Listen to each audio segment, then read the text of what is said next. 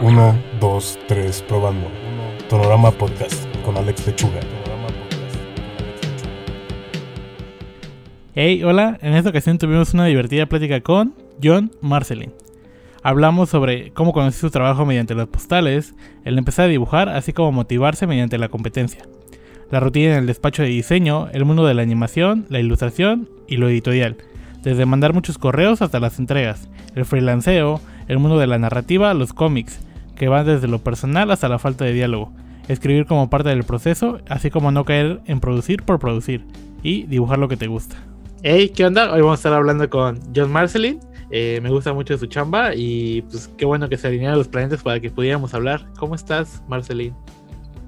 Bien. Pues, bien, aquí mm, abriendo un whisky de lata para pues para fluir un poco. Que fluya la plática. Sí, sí, sí. Y pues me emociona mucho. Eh, me gustaría contarle a la pandilla que escucha el podcast cómo conocí tu chamba, porque fue como un proceso medio raro. Esto de. Creo que la primera vez que fui a la Ciudad de México fue como 2018 y fui a la Lagunilla con unos amigos. Órale. Y vi una postal de tu chamba y la compré. ¿En serio? Wow. Ajá. Pero como que vi el nombre y dije, ah, pues John Marcelin suena medio extranjero. Ha de ser como que un ilustrador, ilustradora que vino aquí a, algún, alguna feria o algo así. Y como que la pegué en mi libreta de bocetos y todo y la tenía. Ajá. Y nunca, nunca lo investigué. Y hasta que me acabé la libreta dije, bueno, pues quién es John Marcelin. Está muy chido su chamo, ya lo voy a buscar. Y ya la busqué y digo, ah, no más, está bien chido, pero no es como que, eh, como que tenías en mente esta leyenda enorme de 60 años que ilustra y saca cosas bien chidas. No, que, no sé, es una leyenda, pero fue como, ah, no más. Oye, qué raro. Y, y, esa postal que tiene, así como en el dibujo. Es mm. una chica que tiene como que una serpiente alrededor. Ya, ya sé cuál, pero ¿sabes qué es lo que me brinca de todo esto, según yo esas postales eran gratis. O sea, ¿qué? ¿Por, qué te la vendieron? ¿Quién te la vendió? ¿Quién hizo eso? Siento que ha de haber sido alguien así como que agandalló de los puntos donde las regalaban y, y este y se ha de haber agarrado así un chingo nomás para vender, qué mal. bueno, en parte que bien, porque sí conocí tu chamba, ¿no? Pero sí fue como que, ah, no más, ¿de quién es esta postal? ¿De dónde vino? Ajá. Ese era un proyecto que tenía un camarada eh, que se llamaban Postales Cósmicas, que creo que es una lástima que ya no lo hayan seguido sacando, pues la verdad sí estaba, estaba bien chido como que tuvieran ese proyecto. Y pues bueno, John Marcelín, eh, muy chida la anécdota y todo, pero pues creo que la pandilla quiere escuchar cómo, pues, cómo empezaste a ilustrar y todo. Eh, ¿Siempre has dibujado desde pequeña? sí, yo creo que sí, como, como todos, como todos. Mm, pero, pues no sé, a lo mejor como que la motivación para dibujar de, de cada quien puede tener ahí más bien como eh, diferencias, ¿no? O sea, tal vez todos empezamos a, dibujar desde chicos, pero las cosas que nos impulsan pueden ser diferentes, ¿no? Yo creo que tal vez en mi caso era un poco, quizá la, ser un poco competitiva, o, por lo menos como, pues no sé, como... Mm, yo sentía que como que no destacaba mucho en nada. Y entonces, pues ya sabes, ¿no? Dibujas y como que a alguien le gusta y ya sientes que, por ahí puede ser, ¿no? Que ya puedes destacar en algo. Y yo creo que a todos nos gusta así, por lo menos, que tus papás digan algo chido de ti, ¿no? O, la gente cercana. Y mm, yo me acuerdo que, pues ya, ¿no? Dibujaba como... Mm, pues lo típico que dibujan como los niños, ¿no? La, figura humana así toda chistosa y, y, así. Y me acuerdo haber visto como el dibujo de una prima que ya tenía como características muy peculiares. Y ya no, como que dije, oh no, una prima que dibuja, yo tengo que dibujar mejor. Porque pues era muy competitiva. Pero, o sea, y con el tiempo, quizá con la gente, creo que lo triste fue que yo no encontré gente que dibujara como, o que me acompañara en ese pedo hasta la universidad. O sea, em, y entonces quizá ahí cambió un poco la razón por la que dibujas, ¿no? O sea, si en un principio era por ser competitivo, porque tienes un referente y por a lo mejor ese reconocimiento o, esa como por parte de, la gente que pues que quieres que te, vean, ¿no? Como en ese caso pudieron haber sido mis papás. Eh, mm, eh, quizá ya se, se, convirtió tal vez más bien como, quizá un poco como en mi compañía, o sea, dibujar ya, alguna vez le dije a, una chava, le decía, güey, es que em, como que leer o, dibujar es el pretexto perfecto para que nadie me hable, o, para, o como para Em, fingir que estoy en algo como muy importante y que, y que no me siento rara, ¿no? Como en medio de toda esta gente.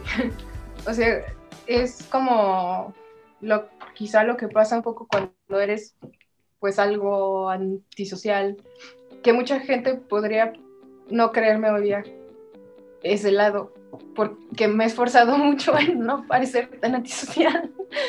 Eh, pero sí soy.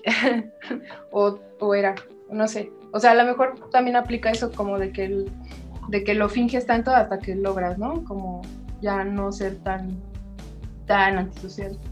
Y dibujar pues ya más bien era como esta parte pues de compañía. Y hasta, como que hasta la universidad pudo mm, pues resurgir esa cosa más de competencia pero yo no veía la competencia como algo malo, pues, o sea, a mí me latía un buen porque me sentía parte de algo y, era como la forma de, pues, de, tener amigos también y de mejorar también lo que yo hacía. O sea, yo creo que de los amigos que tuve en la universidad, como que nos nutrimos así entre nosotros, éramos como básicamente tres o sea, un par de chavos y yo. Y, creo que nos aprendimos cosas y, estaba chido, pues, o sea, sí eran muy mis camaradillas, ¿no? Y, y, eso como que también te lleva a otros lados, otros intereses y, ya, pues está bonito porque eres como justo parte de algo. Mm, eh, luego se volvió como como el grupo donde veíamos películas, mm, nos juntábamos así para, así, pues, para hablar de nada, para hablar de tonterías, para hablar de cine, de animación, de, y eso era, pues, poca madre, ¿no? O sea, si tomas en cuenta que, pues, yo era alguien que difícilmente tenía amigos antes de eso, pues, en ese punto fue como, pues, bien chido, ajá, como tener ese, ese círculo en particular. Entonces, y eso es, pues, básicamente gracias al, dibujo. Creo que sí, por ese lado también está, está bonito. Y pues, no sé, después de eso, es que yo siempre, mm, como que sí cada vez se fue haciendo más mi, mm, mi trip como de, mm, como de dibujar para, o sea, sí, hacerlo como la fuente de mi chamba, ¿no? Y la verdad es que no sabía lo que, lo que estaba diciendo. Oye, Marcelín. De que eh. hoy día, pues eso es Ajá. Ajá. Sí, sí. ¿Y, y cómo fue este punto de, ah, pues pasar a bueno, me acuerdo mucho en la primaria cuando también llegué a ese punto de, ah, pues me gusta dibujar, pero ya un compañero dibuja más chido que yo. No, ¿por qué? y como que yo sí me detuve, yo sí dejé de dibujar un rato de la secundaria hasta la universidad, creo. No sé si tú pasaste por ese lapso de dejar de dibujar o siempre fue como este, pues como, no sé si de refugio, pero como que esa mm. forma de tirar ideas que a lo mejor no, que te guardabas o era más para ti? Ya. Es que a mí el- justo el periodo que dejé de dibujar fueron como tres años de justo cuando salí de la universidad y me y ya no En- en- tuve como la suerte de entrar a un a un despacho de diseño y estuvo bien o sea la verdad Ajá. fueron tres años de, de entrenarte como diseñador y, y de pues entender otras cosas, ¿no? Que sí son, o sea, la verdad es que todo lo que aprendí ahí me sirvió un chingo. Para empezar, como la velocidad en el trabajo, creo, ¿no? Y, y cierta cosa como de ser muy profesional y, y- no, y saber cómo entregar archivos y, y saber cómo de rebases y esas mamadas, que luego, con todo respeto, cuando le dices a alguien de artes, de como de cuidar esas cosas, de pronto les vale un chingo, ¿no? O sea, porque no, no lo consideran ni siquiera, o sea, es como, no, a mí no vas a limitar mi arte. Sí. Mi arte puede llegar a donde sea, porque es arte. y, y está chido, Eh, Está chido hasta que sale todo pixeleado. está chido hasta que le dices, güey, pero todo tu texto se cortó porque lo pusiste al lado del, de donde se iba a cortar, ¿no? O sea, a, re- a refilar esto. O sea, eso es lo que pasa. Con todo respeto, amigos artistas. Los quiero mucho. no me odien. Este, em, pero, pues, ajá, yo, yo terminé la, como la universidad y, y entré a este estudio de diseño donde no dibujé nada, nada durante tres años o muy, muy poco. Y, y de pronto el dibujo se empezó a hacer muy acartonado y, y- muy así. Eh, porque yo lo que quería era, ok, trabajo de pinches mm, eh, 9 a 6 y ya, no quiero hacer nada, ¿no? O sea, me quiero ir a tomar unas cervezas, me quiero ir a perder en lo que sea, no quiero saber de nada, ¿no? O sea, como que eso es lo que provoca muchas veces eh, un trabajo así, eh, fijo. Como que dices, ay, pero sales a las 6 de la tarde, perfectamente podrías llegar a tu casa, pues hacer cosas, ¿no? Y dices, no mames, güey, ya no quiero estar aplastada haciendo nada. O sea, o, en todo caso preferiría estar viendo una película, yo qué sé, leyendo algo, yendo de, vacaciones, ¿no? O sea, mm, la teoría es que podrías hacer más cosas, la práctica es que te desgasta un chingo. Entonces, eh, yo tenía muchas ganas de seguir dibujando, la verdad sí estaba bien frustradota, porque de pronto ya eran tres años y ya más bien la clase de proyectos se repetían. Y dices, pues es que ya no, no estoy yendo para ningún lado. Y, y lo que pasó fue que me salí eh, porque ya no, como que tuve una invitación a, a colaborar, pues sí, a irme a trabajar a, a un estudio de animación eh, de allá de León, eh, donde yo había hecho mis prácticas profesionales, ¿no? Ese lugar se llamaba Escomic y, y, y este, pues, pues fue una experiencia así como de esas que dices, ay, sí aprendo un chingo, pero no mames, me pagaban una mamada. Ay. y, Ah, y- y sigo, y siguen siendo mis cuates, así los que fueron mis jefes y, y todo el pedo, o sea, les tengo aprecio. Porque incluso en ese momento como que ya me salí de mi casa y me fui a vivir al centro de, de León, Guanajuato, porque de, técnicamente soy de allá. Em, y,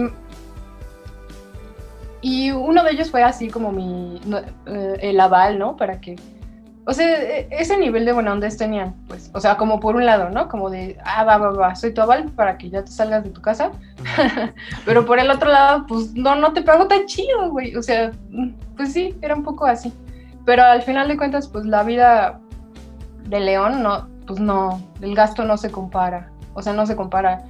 Rentábamos un departamento, una, una amiga, un amigo y yo, más barato de lo que yo pago mi cuarto, ¿no? Acá en esta ciudad. y sí está feo, pues. Em, pero, pues, pues también estuvo bien, ¿no? O sea, como ya probar ese lado de, ay, a ver qué, qué tal resulta esto, como de hacerte cargo de, de ti mismo. Ay, claro que los fines de semana igual me iba a casa de mi mamá a que me alimentara. A saltar el refri. Ajá, así de, ay, afecto.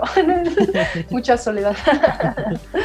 este, mm. Oye, Marcelín, ¿y cómo fue el salto de... Ah, ¿sí sentís alguna diferencia de estar entre el estudio de diseño que a lo mejor los proyectos llegaron a ser un poquito más cuadrados a esa parte de animación o seguía siendo como que esta dinámica ya rudimentaria? Ah, es que la animación sí era una parte súper explotadora, pero también tenía compañeros cabroncísimos, así como para el dibujo digital. Entonces, pasaron dos cosas ahí, ¿no? O sea, por un lado, otra vez despertó como esta onda de, de la como de la curiosidad y de querer avanzar lo que yo estaba haciendo. Y por el otro, eh, el director de animación del estudio estaba casadísimo, casadísimo con Disney, con la estética Disney, Pixar eh, y con su forma de generar eh, personajes, ¿no? O sea, como con ciertas cosas muy, muy establecidas en el, en el rubro de, de hacer animación. Muy, muy gringas, ¿no?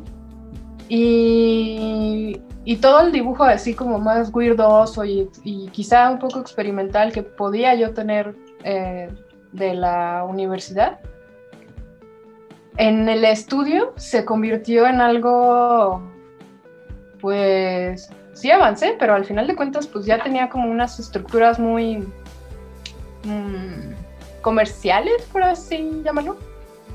O sea, como Ajá, ¿no? Como intentar parecerte a eso. Y por un rato estuvo bien.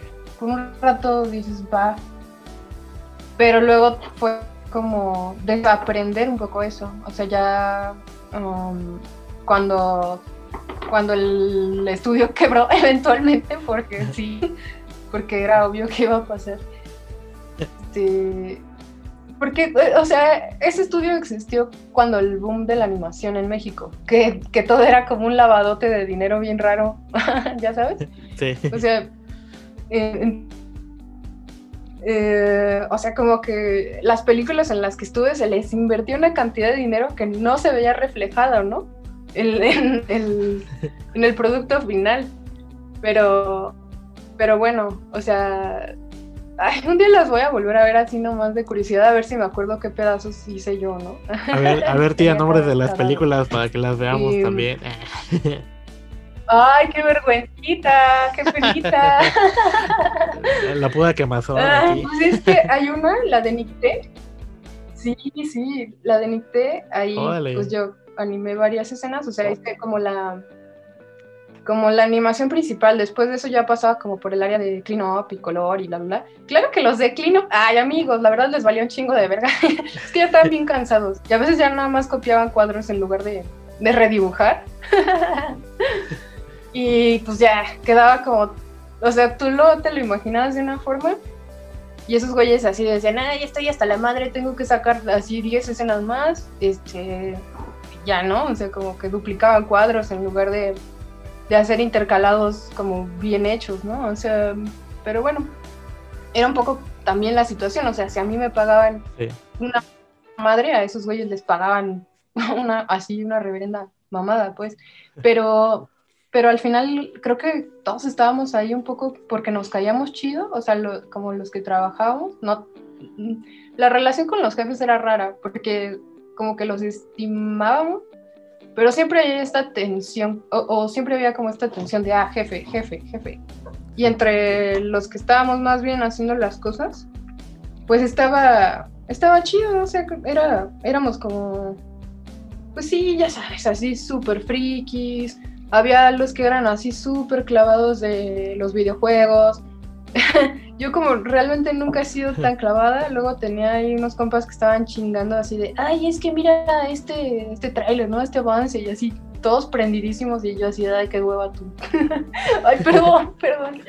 Pero, pero era como parte de, ¿no? O sea, ya, ya también como que me lo ponían un poco para joder o, o así, pero, pero pues también, obviamente el ambiente para mí estaba bien chido, o sea, como, como volver a, convivir con esta bandita friki, está pues más, más chido que estar así como en la sobriedad del, del despacho de, de diseño.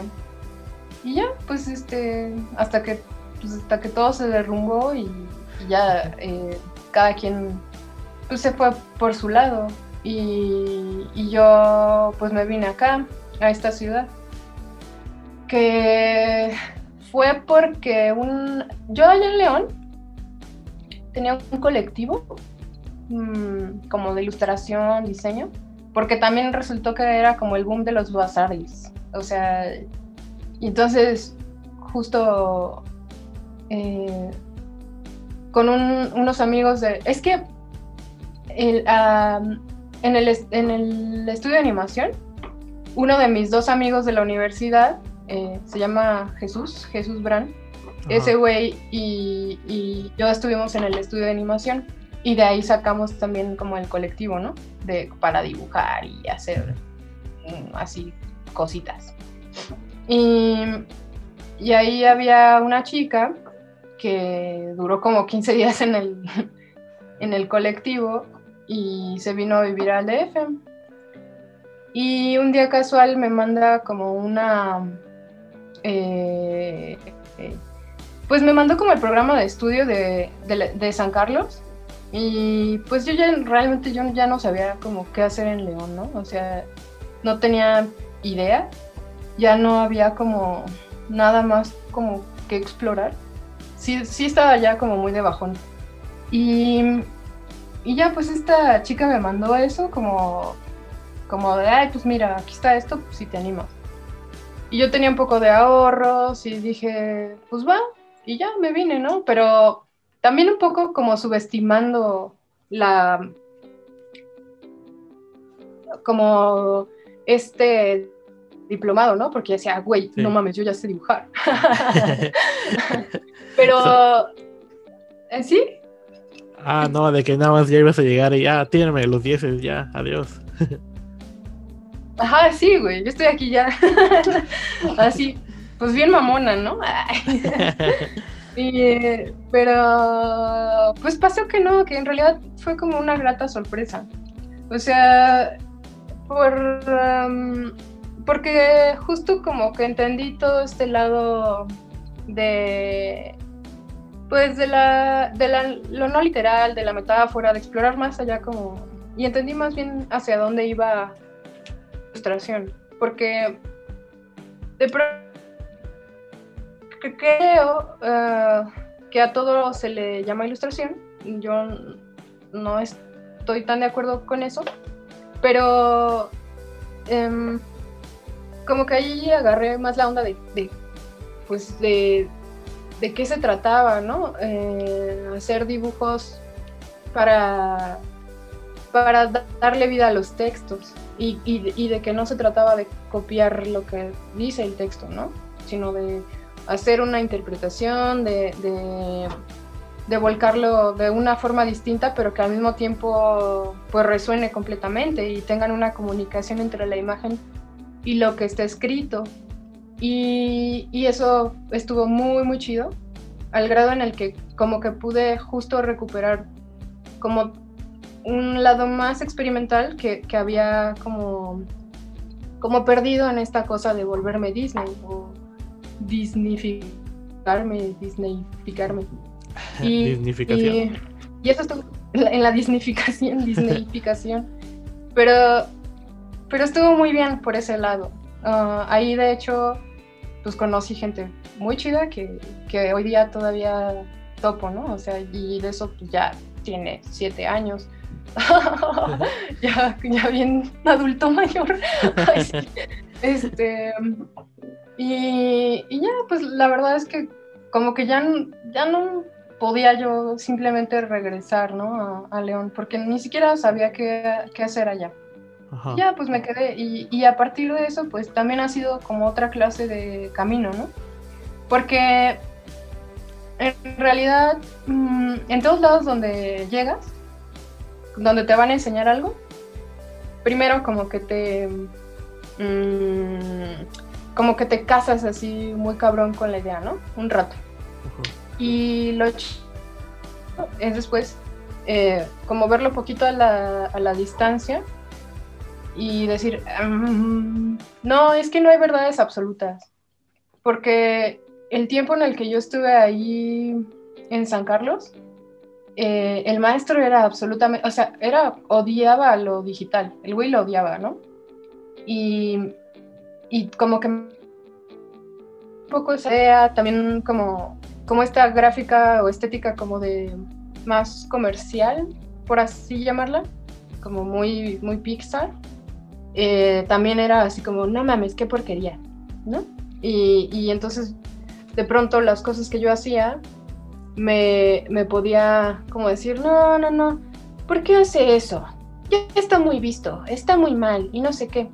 Entonces, por un lado era como, había gente a la que eso le podía parecer como muy grosero y quizá lo era, pero pues como yo tenía esta parte tan competitiva, como que más bien para mí era así como de, ah, sí, ah, sí, pues voy a hacer algo que te guste, maldito. Era un poco así. Y, y, ya, ¿no? O sea, sí, sí fue como rascarle para ver qué otro tipo de cosas yo podía hacer. Y eso estuvo bien para mí, ¿no? Eh, eso por un lado, pero, pero la verdad es que su odio por lo digital me metió en problemas. O sea, porque mm, pasa que dentro de las personas que yo conocí ahí, eh, también conocí maestros como muy generosos, entre ellos eh, Amanda Mijangos, y ella es una persona que puede parecer como muy dura, pero en realidad pues es un panquecillo. un panquecillo con un poco de odio. Pero eh, eh, fue, yo creo que fue de las personas así que necesitan contactos, aquí tienen correos, ¿no? O, quieren saber cómo acercarse a esto de lo editorial. Eh, pues miren, está la FIL de Guadalajara, está esto, está aquello, pueden ir a, tocar puertas, lleven su portafolio, bla, bla, bla, ¿no? O sea, algo que, que de pronto es muy oscuro para, cualquier persona que quiere como empezar a chambear en eso, eh, es así como de, ah, pero es que no mames, o sea, ¿cómo le hago? Y, hoy en día yo creo que los editores se fijan durísimo en las redes, ¿no? Pero quizá antes no tanto. Y, y sí estaba bueno eso como de mandar correos, porque también mm, como que te podía dar un chingo de pánico, a mí me daba, pero también, no sé, sí pasaba que sí te contestaban, ¿no? O, que fuera para decirte como de, ah, es padre, ahorita no, gracias. Pero uno siempre cree que lo ignoran o que no va a funcionar nada o que todo es como muy oscuro, pero como que luego te vas acostumbrando a que solo son relaciones humanas, ¿no? Y a veces pasa y a veces no, y, y no te tienes que como cortar las venas por eso, pues, que, muchas veces como que alguien con un temperamento así nervioso, pues sí puede ser, ¿no? O sea, te, como que te, te malviajas, no sé. Eh, pero, pero pues bueno, ya, ¿no? O sea, el, chiste es que como que empecé a, a mandar eso de los portafolios y pasó que alguien me pidió como hacer un libro de encontrar cosas, que ya justo ya había vendido la idea en, en Guadalajara, ¿no? Que ya la había vendido a, a una editorial. Y, y pues estúpidamente yo quise hacer este libro eh, pintadito, ¿no? O sea, en acrílico. Y fue la, la peor estupidez, o sea... Se te hizo fácil. Se me hizo fácil, y, pero es difícil. Ahora sí que como dice la canción. Este, pero... Pero fue como... Ay, ay, no. O sea, es mi trauma, así tengo pesadillas con eso, porque nunca acabé el libro. Y lo peor de todo es que los editores eh, son personas como muy finas y, y muy buenas personas que incluso llegaron a comprender como ya mi frustración y mi tristeza alrededor de todo eso, porque incluso yo ya le había metido dinero, ¿no?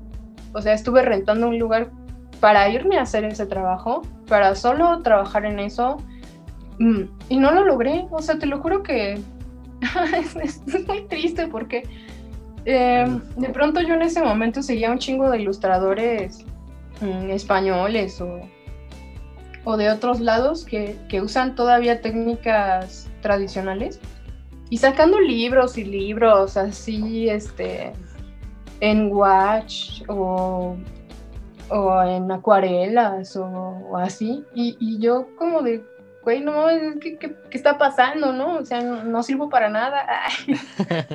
Pero también paralelo a eso, como que me caían otros libros que de alguna forma lograba resolver, pero pues le restaban, ¿no? Como eh, tiempo a ese. Y, y ya, solo se convirtió como en una pesadilla inacabable. Y ahí fue cuando entendí que pues, no, no todo se podía pintar. Oye, por ejemplo. Ujú. ah, tenía la duda ahorita que estabas hablando de los procesos y como lo cansado que fue y lo fácil que se te hizo pensar que lo ibas a acabar. Ah, como que, cómo tú confrontas pues esos procesos que son largos, ¿no? Como que el, el pintar un libro, bueno, el hacer el libro o hacer, o hacer ilustración editorial y todo eso, pues luego son procesos largos. ¿Tú cómo enfrentas todo ese, la cantidad de tiempo? Ah, Mm, es que mm, normalmente como que las editoriales ya te ponen sus tiempos. Entonces, pues te tienes que, pues, que acoplar. Y, y yo más o menos en el trabajo digital como en cuánto me puedo tardar haciendo las cosas y lo puedo respetar más, ¿no? ajá. Pero en el trabajo pintadito, no, no, no, no. Es, es, es este. Es otro pinche rollo. y creo que como que no sé si la industria en México está para soportar ese tipo de procesos o, sé que todavía hay ilustradores que lo sacan así, eh, personas que ya con mucha trayectoria, pero para mí es muy frustrante. Y, acabo justo de, de hacer un libro y solo eran, bueno, ni siquiera he terminado, o sea, son 27 imágenes pintadas, ¿no? Acrílico. Dije, ok, va, así lo quieren, va, va, va. Bueno, la fecha de entrega la he cambiado tres veces y ya va a ser la cuarta con esta, porque esta semana, o sea, ya más bien entregué por pedazos, ¿no? Así para que vieran que sí estaba trabajando, porque no, o sea, era, es que el acrílico y, en general las técnicas como, como análogas, pues tienen su propio, sus tiempos y su capricho, ¿no? O sea, como, como su berrinchito así, muy cabrón. O sea, si hago algo digital es como de, pues, güey, me siento, me pongo a dibujar y vámonos, ¿no? O sea, hasta que acabe, hasta que me canse o lo que sea. Y en la pintura acrílica, pues no es así. O sea, me, me puede detener un montón de cosas, ¿no? Así de, tengo tres godets diferentes, ya todos están hasta la madre de pintura, lo- los tengo que lavar, ¿no? Ya se me acabaron los pinceles de, de cerda que, que uso. Necesito comprar más porque esos se desgastan muy cabrón. Eh, tengo que volver a preparar así un papel para empezar a, a- a dibujarlo. Tengo que cortar del, del tamaño que va.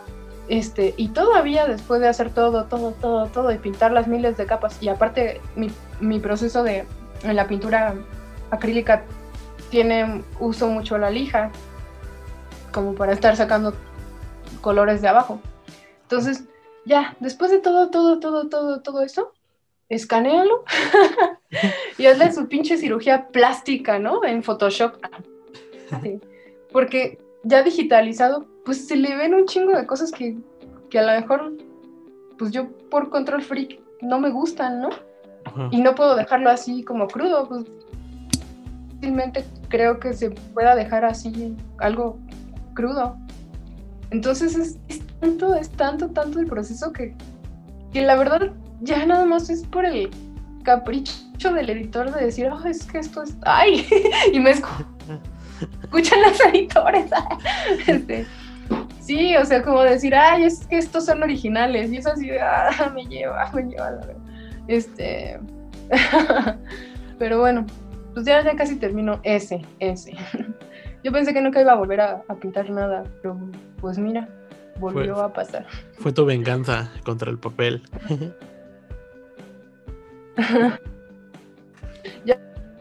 Por lo menos sacarme ay, un poco esa espinita. Y del, y del libro Eterno, Sí. siento que, que más bien es, es probable que, que nos sentemos a ver qué, qué se puede hacer, ¿no? Con lo que ya está, con lo que ya está hecho. Pero bueno, ¿Creo que se mantenga así o en algún pandemia. futuro la futura Marceline lo decía terminar algún día? O sea, como que una anécdota más. Eh, es que yo, yo creo que sí se puede terminar, pero ya va a ser otra cosa. O sea, como mm, algo diferente a lo que se planteó en, en un principio. Y, y luego, pues pasa como con muchos proyectos también, ¿no? O sea, por ejemplo, digital, eh, me aventé un cómic por encargo que originalmente iba a ser de 25 páginas y terminó en 43. Supuestamente iba a nacer unos cuantos meses y fue un año, ¿no? O sea, ay, es que las cosas luego sí, pues como que todo el mundo puede tener las mejores intenciones para que las cosas sucedan, pero siempre hay como factores, ¿no? Así que, te cambian así todo. La jugada, muy cabrón. A mí me da un chingo de pena quedar mal en tiempos, aunque no lo parezca. Pero es que la vida real es así. O sea, cuando, cuando en la, universidad así te, te por no entregar un, un proyecto el día, la vida real hay un chingo de cosas que no, que no alcanzan a suceder.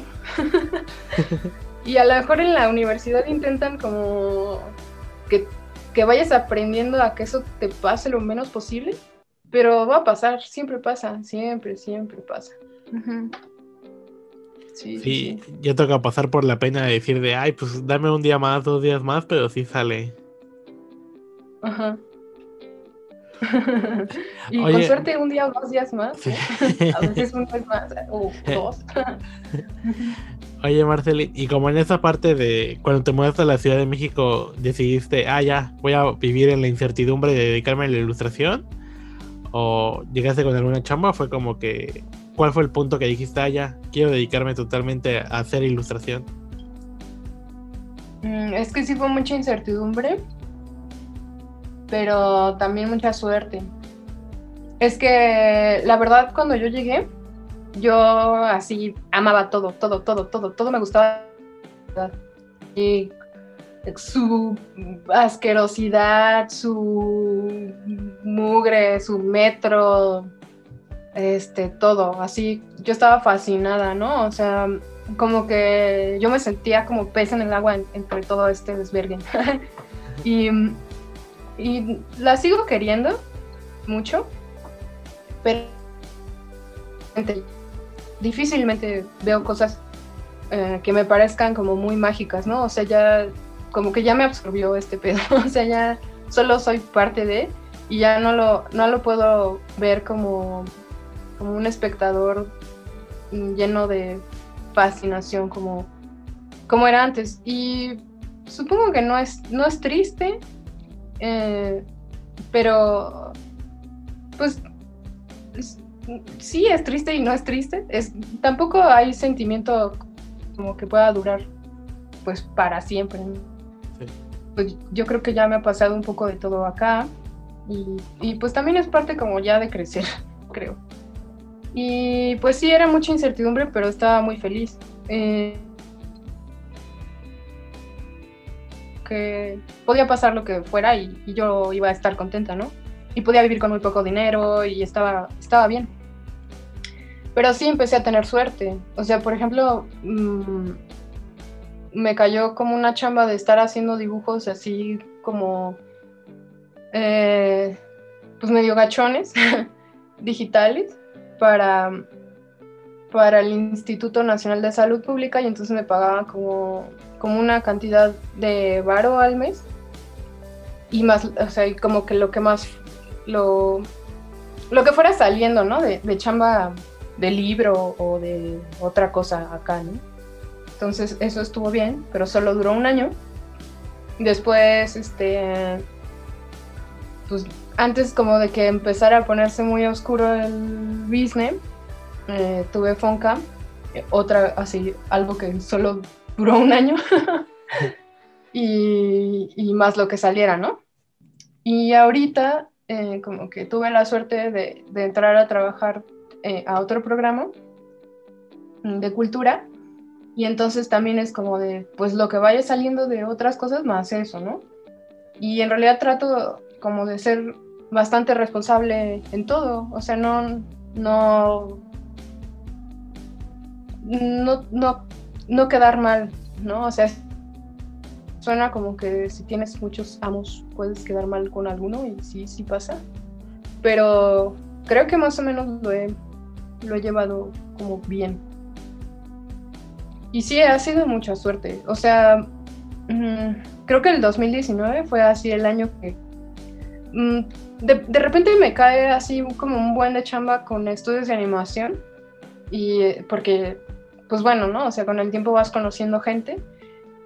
Y, varios de ellos han sido animadores, ¿no? Entonces yo ya no hago animación tal cual, cuadro por cuadro, pero sí hago arte para eso.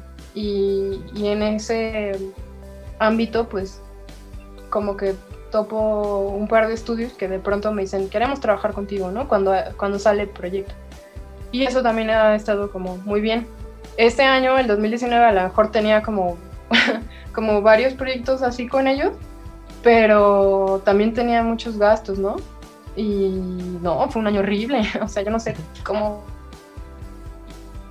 sobreviví, pero pues ya, ya pasó. Se logró sobrevivir ese año.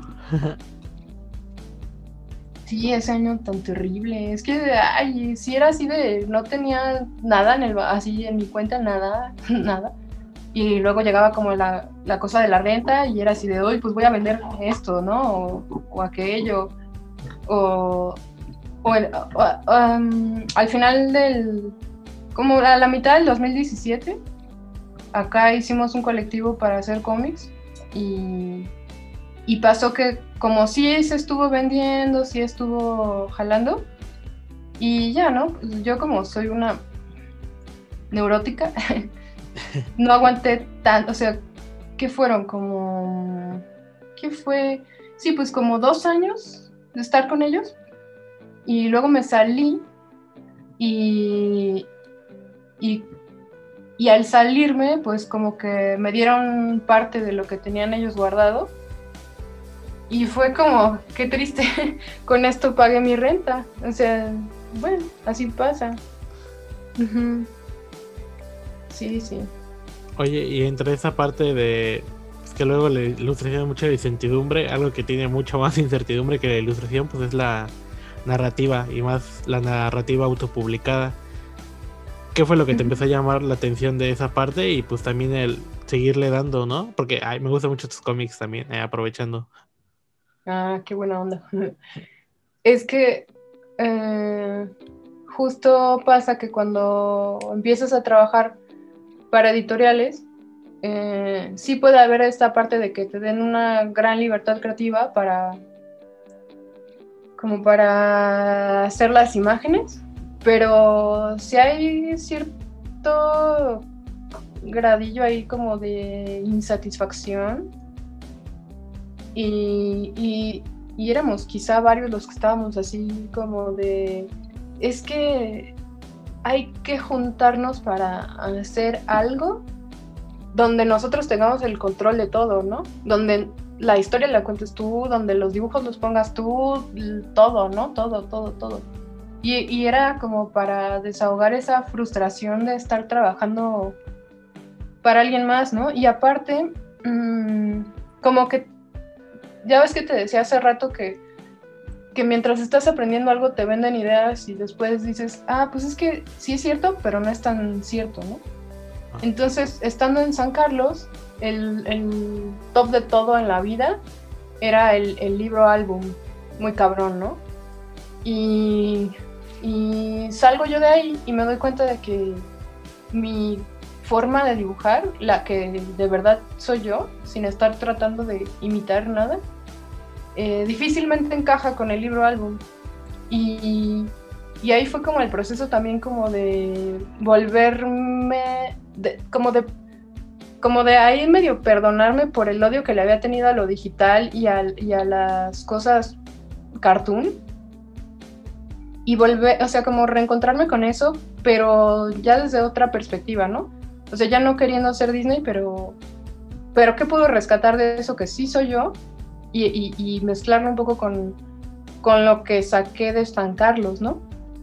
Entonces, eh, pues pasa esto de como, como que me di cuenta de que lo que yo hacía se veía mucho mejor en un cómic que, que tratar de estar haciendo eso, libros, álbum, todos metafóricos y que solamente entienden unos cuantos y que son para de pronto como algo medio de élite, no sé, es, raro, o sea, son muy bonitos, son, son muy chidos, pero como que en mi caso sería forzado, así de, ay, sí, este, mi dibujo poético, pues no, no me sale tanto, me gusta dibujar monos, me gusta dibujar personajes, me gusta dibujar este, criaturas, eh, creo que eso era más natural, ¿no? Como en mí.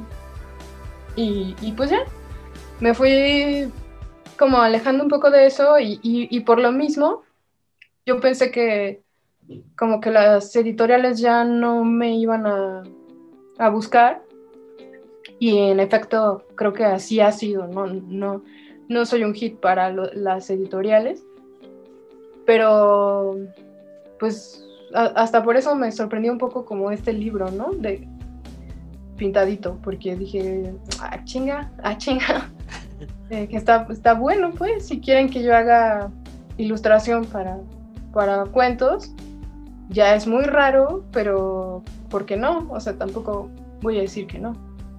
Y, y ya, ¿no? O sea, me fui sintiendo más como haciendo eso de, del cómic y, ya, así es como, como ha sido.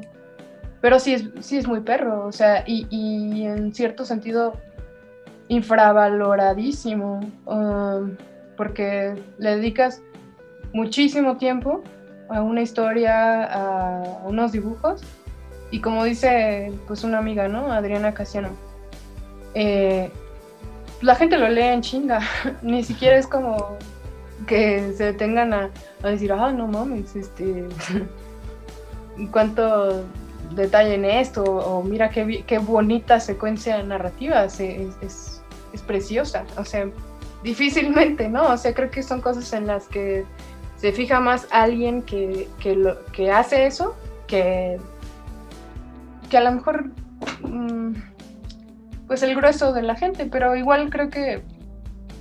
Eh, sí está teniendo ahí como, como una revaloración que creo que está muy, muy chido. Ajá. Oye, y en esa parte que estabas comentando como a lo mejor no ser el hit de las de editoriales, pero pues tú eres el hit de tu propia editorial que eres tú. y, y, no soy, ¿no? Ah, tienes otro top. sí, prefiero cualquier otro que en mi editorial de mí.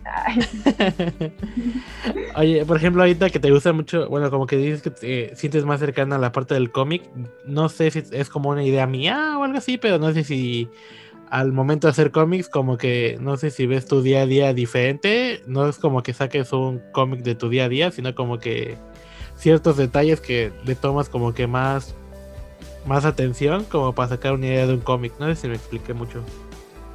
Mm, eh, creo que sí te entendí. Ajá. Eh, es que sí, o sea, como que la mayoría de los cómics que yo hago, y, pero no solo los cómics, creo que también como los las imágenes que hago que de pronto posteo, eh, sí tienen que ver con un poco con el cotidiano y un poco con anécdotas de la, de, la vida o de mi vida, porque no puedo saber de otras vidas, aunque estén como, pues como mimetizados, o sea, como transformados en otra cosa, ¿no? Mm, concretamente, esto, no sé, igual no creo que, que nadie lo oiga. Ay, o, sea, como, el, como el último cómic de que subí ahí al, Instagram de pues, como de un monillo que le, que le prende fuego a, a, su como casilla en el bosque. Pues es básicamente la historia de cuando terminé con mi relación con, con el, el, grupo donde hacíamos cómics. O sea, sí me dolió un chingo y sí dije, ay, güey, no habré hecho una pendejada.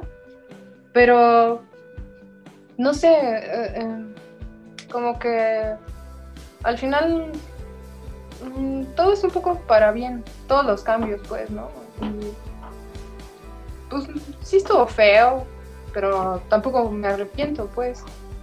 Eh, y ese cómic, el fondo es ese, o sea, como, como que dices, ah, mira, pues ahí sí aprendiste a hacer metáforas.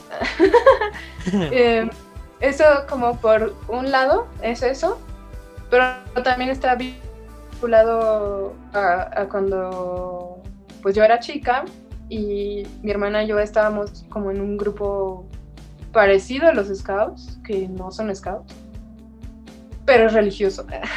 y nos íbamos de campamento a, a los azufres Michoacán y, pasaba que, que nos, este, como que ya te metías así en el bosquecillo y había construcciones y estructuras que, viejas que habían aguantado como dos, tres años de, haber sido construidas de, de, campamentos pasados del mismo movimiento en el que estábamos. Y estaban bien, bien chidas porque pues, eran construcciones elevadas y, todavía te podías subir, ¿no? Así de... E, estaba bien cool que quedara como ese vestigio de, de campamentos pasados. Entonces, como que esa, ese era un recuerdo así chido de que yo tenía de, de ese lugar, más sumado con otra cosa, ¿no? Y, y, en general creo que así se componen las historias y así se componen las imágenes de, de pedazos de, todo lo que como que eres, has vivido, has visto, te gusta, te disgusta. Mm, y, lo puedes tener como en el inconsciente o, traerlo de forma más consciente, ¿no? Como decir, quiero mezclar estas dos cosas y, hacer que, que, funcionen, ¿no? Para crear algo, algo nuevo. Oye, Marcelín, y aparte de que tus cómics son como que muy personales, también he notado que tienes algunos donde pues no hay diálogo, ¿no? Es muy diferente tu proceso de hacer algo con diálogo o sin diálogo y por qué esas elecciones a veces de que tenga o no tenga diálogo. Mm, eh, es que tal vez lo, lo que no tiene diálogo eh, quizá nada más son, vamos, ni siquiera sé si lo llamaría cómic, ¿no? sí, no sé si está como más pegado a la, como la rama del, libro álbum, pero como mi versión más, pues más me vale madre, ¿no? O sea, no, voy a, no voy a seguir como las reglas, ¿no? De, de cómo construir un, un, libro álbum. Es que eso también era como un poquito frustrante para mí. Entonces, eh, quizás esas cosas sin diálogo se vuelven más como como imágenes eh, justo pues más metafóricas o, o, una historia concreta y como más, más metafórica pero más para que cada quien lo interprete como quiera.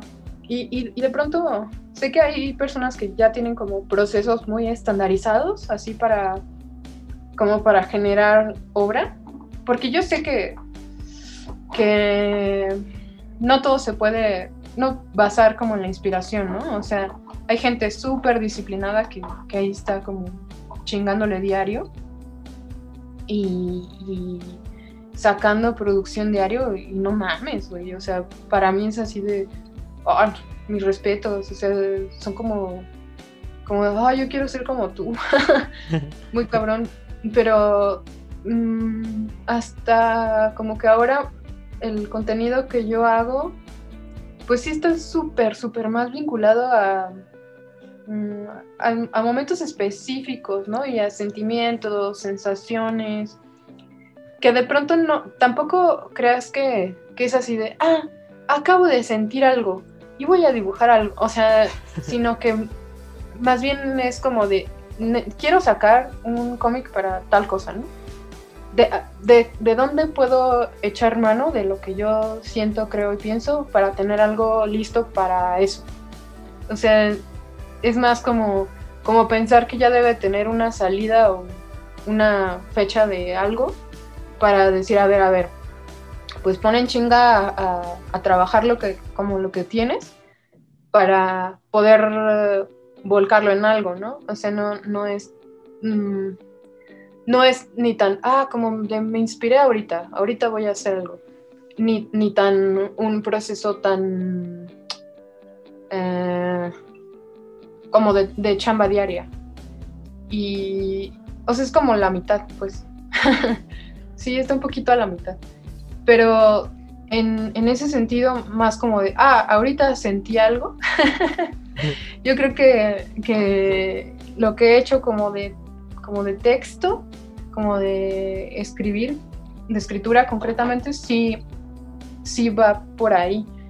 Y, y ahí me, en ese sentido, como que me hice una cuenta en una madre que se llama Uh, ¿Cómo se llama? uh, ay, no me acuerdo. Una cosa, para publicar tus textos ahí en, en, línea, ¿no? Y está bueno, o sea, soy muy bastante, pero me gusta verlos ahí ya como, como de, pues yo sé que, le falta un chingo, que no tengo estilo, que esto debería de pulirse y la chingada, pero pero está bonito ver como... Mm, como ese sentimiento un poco cristalizado y, ya, ¿no? O sea, como puesto ahí, ¿no? Para que la gente lo observe como, como un bicho al que le clavaron una aguja en su lomito. O sea, eso, eso me gusta. Y, por eso escribo a veces también. Vale, no pagan los talentos. es que yo soy como de que quiero hacer todo y nada, nada es así súper acá, ¿sabes? es como, como más bien que no te enfocas. Y, y, Ay, pero pues es que, vamos, no todo el mundo puede ser un pinche genio. ya más bien es como de, ay, pues a lo mejor medio le empecé un poco acá, medio le empecé un poco allá y, y, también ya me basta, ¿eh? O sea, ya, ya no, ya no estoy en ese trip de ser la mejor de nada. Solo quiero hacer como las cosas que me gustan y ya. También es como eso, ¿no? De que si sabes varias cosas, pues a lo mejor hay, hay ideas que se adaptan tal vez más a textos, otras más a cómic, otras más como que pues nada más es una ilustración y ahí se queda. Eh, también depende, ¿no? la idea y lo que quieras llevarla. Creo que también depende mucho de eso. Sí, sí. Creo que así debe de ser. O sea, hay cosas... Eh, también está bueno escribir para que eventualmente quizás te puedas como echar mano de eso para generar otras cosas, ¿no? Porque escribir, aunque no lo hagas así precioso, eh, sí puede ser un detonante para imágenes. O sea, y dejarlos ahí como reposando para que quizá los vuelvas a ver después y digas, ah, claro, este, ya no siento lo que sentía en ese momento, ya no estoy tan vinculado con con por qué, por las cosas por las que hice esto, ¿qué, otras imágenes me, o sea, me, puede provocar esta lectura? O también puede ser como, pues lo odio y ya, ¿no? O sea, ya, ya no me gusta. Como todo, pues, ¿no? Pero escribir es como una muy buena idea. Yo se lo recomendaría a todo el mundo.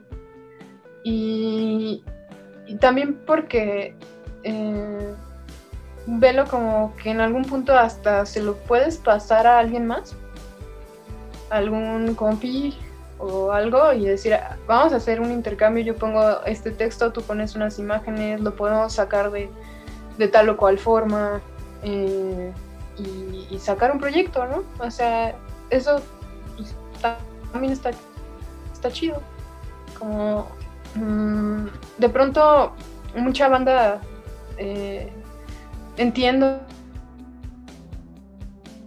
por la, emoción que pueden generar como las redes y la retroalimentación rápida que te dan, estar sacando como cosas así como todo el tiempo y luego ir abandonándolas y ya sabes, ¿no? Como en, como en este rush de sigo produciendo, sigo produciendo, sigo produciendo. Ah.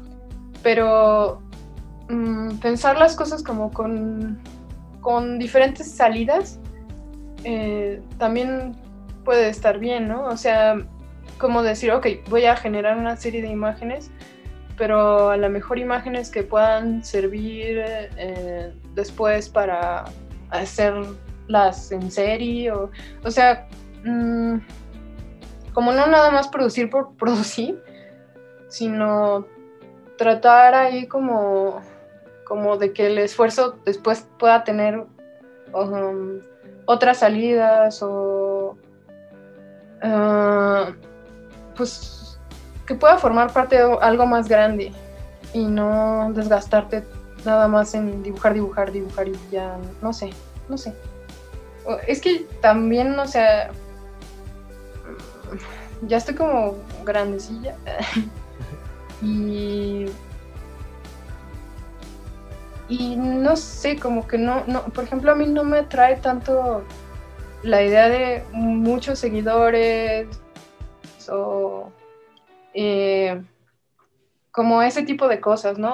O, de que, chingos de likes, porque más bien me intimidan, porque siento que es como mucha responsabilidad, porque pienso que, que debería ser como, entonces, ¿qué? ¿Tengo que seguir sacando cosas para, para, esta, para este público? O sea, como que más bien me parece como desgastante. Y eso como por un lado.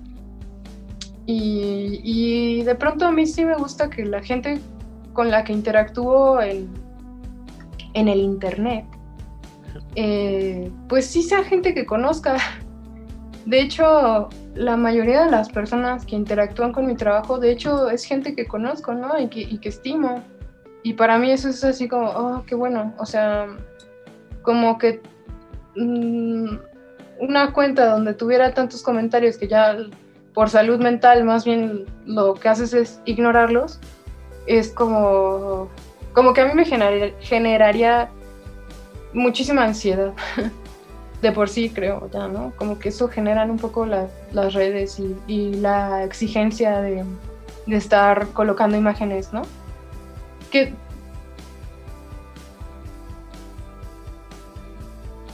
que y ver que, que le relativo a la gente.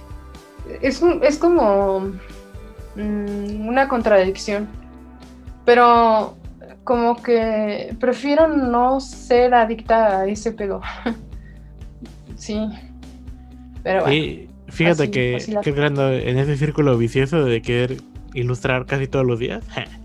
y no, no lo recomiendo. La verdad sí es muy... Bueno, siento que a veces termino ilustrando algo nada más por subirlo y termino más como en ese plan de, ah, chale, voy a ocupar ese tiempo en invertirlo en mejor bocetear algo que a futuro va a salir más chido, ¿no? Creo que No, no recomiendo mucho que se queden con la idea de las redes sociales. Creo que siempre es mejor como que, bueno, ahorita que estoy pasando por ese proceso yo y lo estabas describiendo tú, Marcelín, como que pues sí es mejor como sí es un estímulo muy rápido el que subas algo y que, ah, muy chido y todo, o que nada más la gente lo vea y te quedes con ese resultado, pero creo que a veces explorar las cosas y no quedarte con el primer resultado, o ver qué más puedes sacar, o que tenga un resultado más chido que solamente un like, creo que es lo ideal. Sí, pues, claro, ¿no?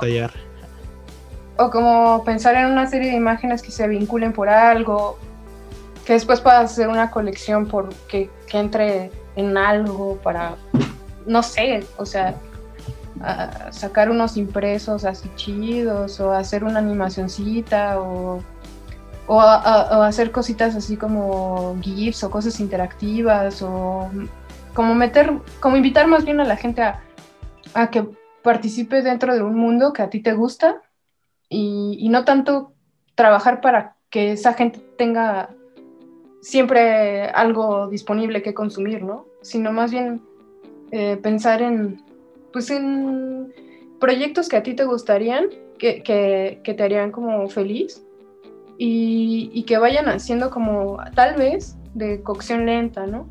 Pero que a la larga, pues te, pues, no, sé qué, que tú como autor valores o que digas, ah, claro, o sea, todo este proceso valió la pena el resultado, no sé, creo que ir también por ahí es otra vía. Sí, no, no se queden con las redes sociales, es lo peor que pueden hacer. Oye, esta, esta pregunta es como muy de. Me imagino que ya la has escuchado y es como muy de panel de ilustración y muy de editorial. Como tú, John Marcelin, ¿cómo ves el panorama del cómic narrativo acá en México y estos proyectos independientes? Mm, yo creo que está chido. Es que eh, si, si tú lo ves por el lado como del dinero, pues nada está chido, pero nada está chido en general, ¿no? este, pero a mí me gusta como que es un espacio donde la gente puede, las personas, o sea, realmente cualquiera, cualquiera puede hacer cómic. Y es una cosa bien bonita porque no te sientes excluido de algo. O sea, tú, la forma en la que dibujas no importa. Este, si tu rollo está muy experimental, pues depende, ¿no? De para qué lo quieres.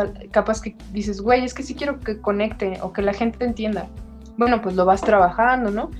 Pero si quieres que nadie entienda nada, pues también lo puedes hacer. O sea, nadie, nadie es el rey así, ni el ni el juez del cómic y nadie te va a decir, no, güey. O sea, y, el que lo haga, pues es un pendejo.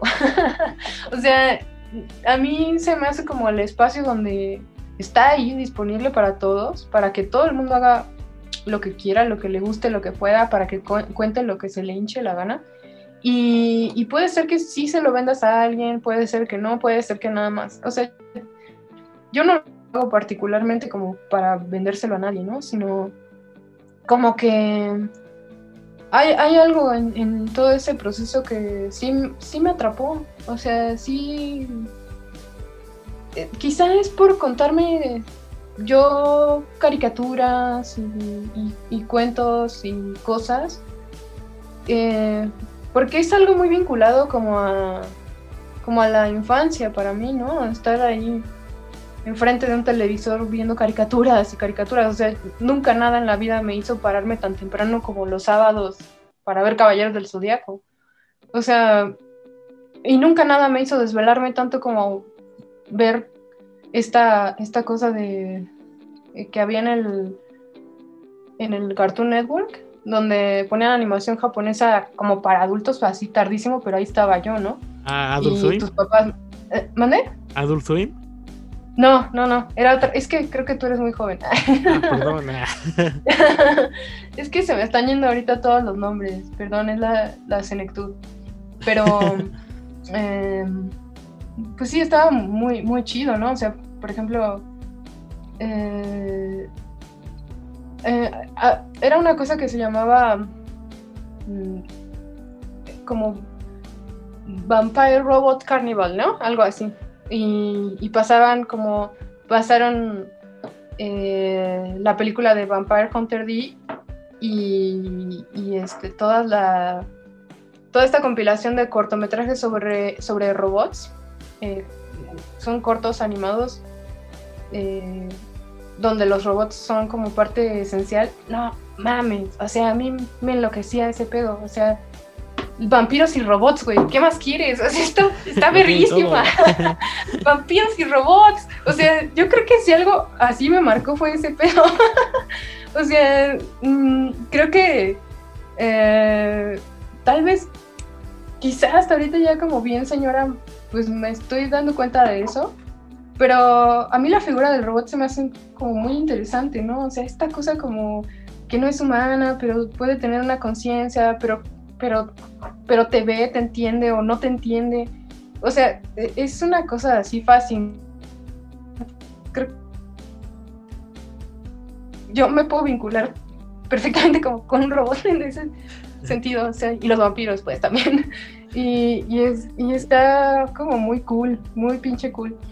Y, entonces creo que justo hacer cómic me quizá me da un poco como esa sensación de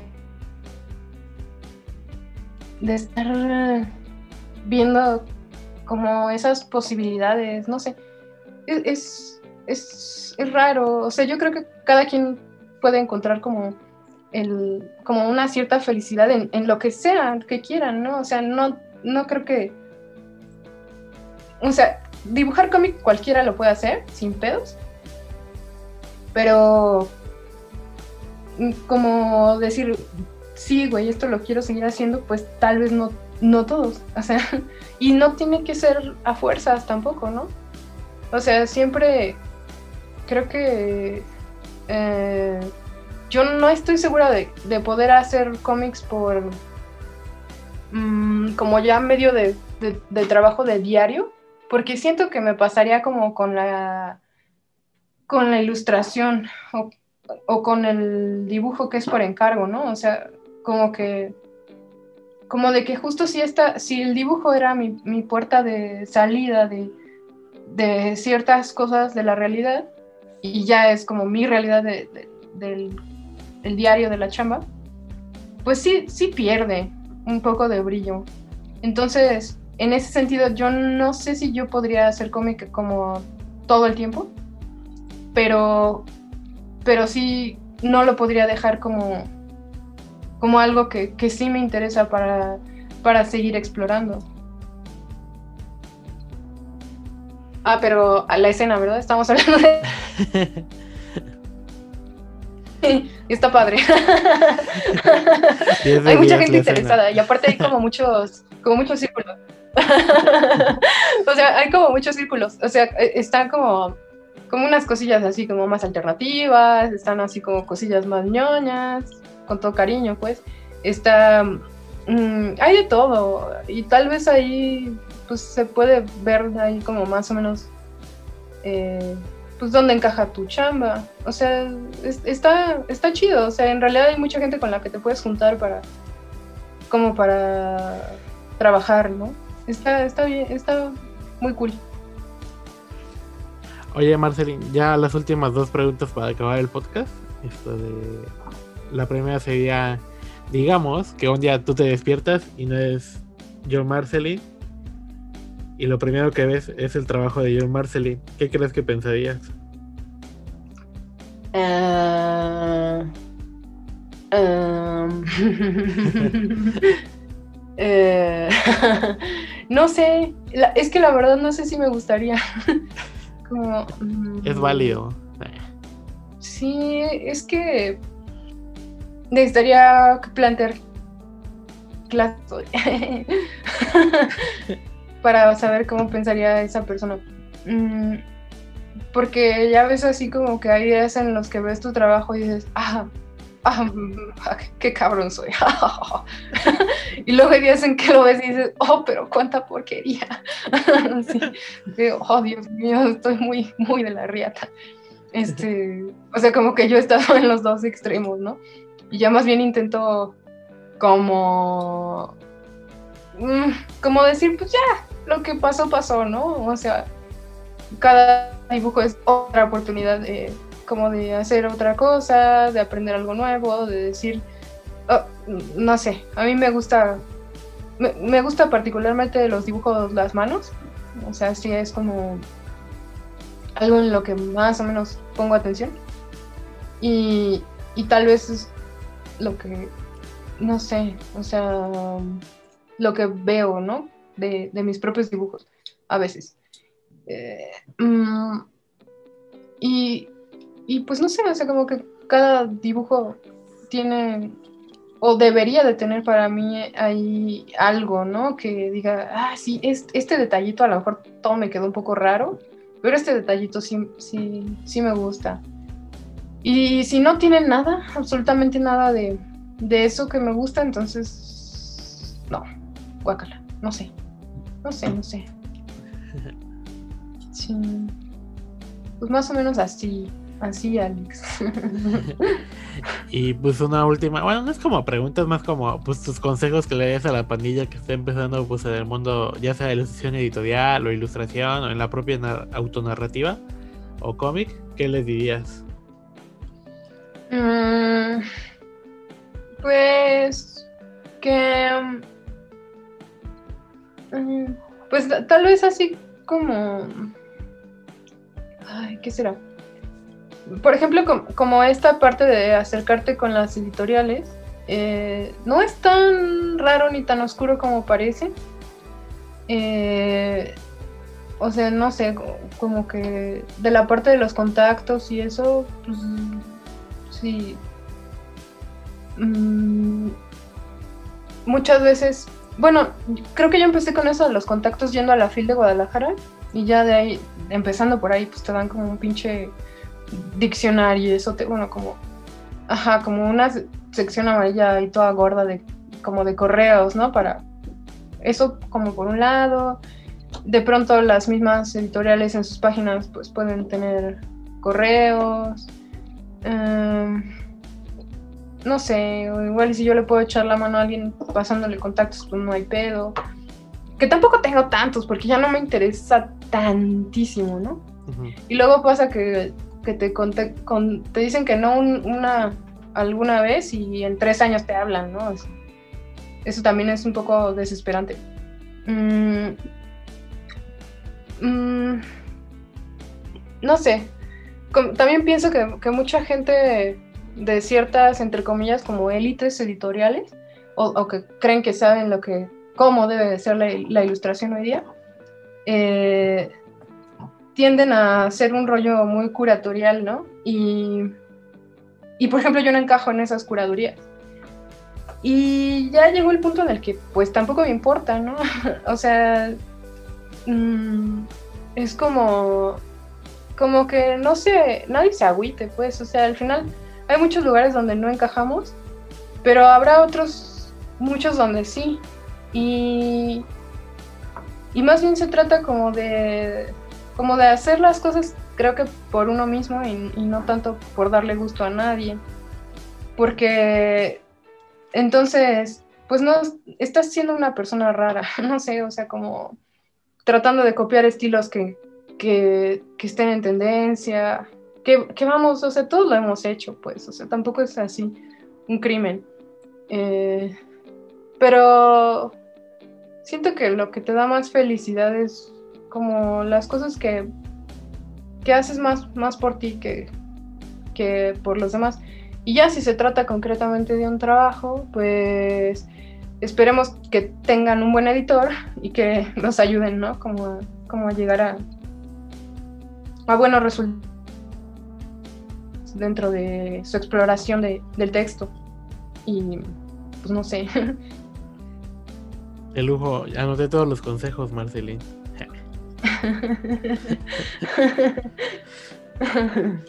Pues muchas Ah, gracias. No, bueno. no sé si te gustaría sal- mandarle saludos a alguien o pues nada más. Pues, ma- primero que nada, muchas gracias por estar en el podcast. Me lo pasé muy chido platicando. Y no sé, ¿tú qué tal? Pues, yo no espero no haberte hartado, perdóname. Es que luego hablo mucho. pero también es como de ansiedad social, perdóname. Este, eh, y ya, no, pues no. pues saludos a todos. A todos los quiero. Ay. a todo el que escuche este podcast. Ten, llévate un poco de amor. Ay. Este, y, y ya, pues eso, o sea, pues ahí estamos en contacto, toda la banda. Y, y den amor y, y compartan la chamba de otros, porque es bonito. Y ya, y gracias por hacer eso, Alex, porque creo que tú haces mucho eso. Y eso está muy, muy chido. Ah, muchas gracias. No me ves por la. porque no tengo la cámara, pero me sonroje. ¿Qué va? Pues, bueno, nos vemos en el próximo episodio. Adiós. bueno, cuídate mucho. Bye. Esto fue todo. Muchas gracias por escuchar Tonorama Podcast con Alex Lechuga.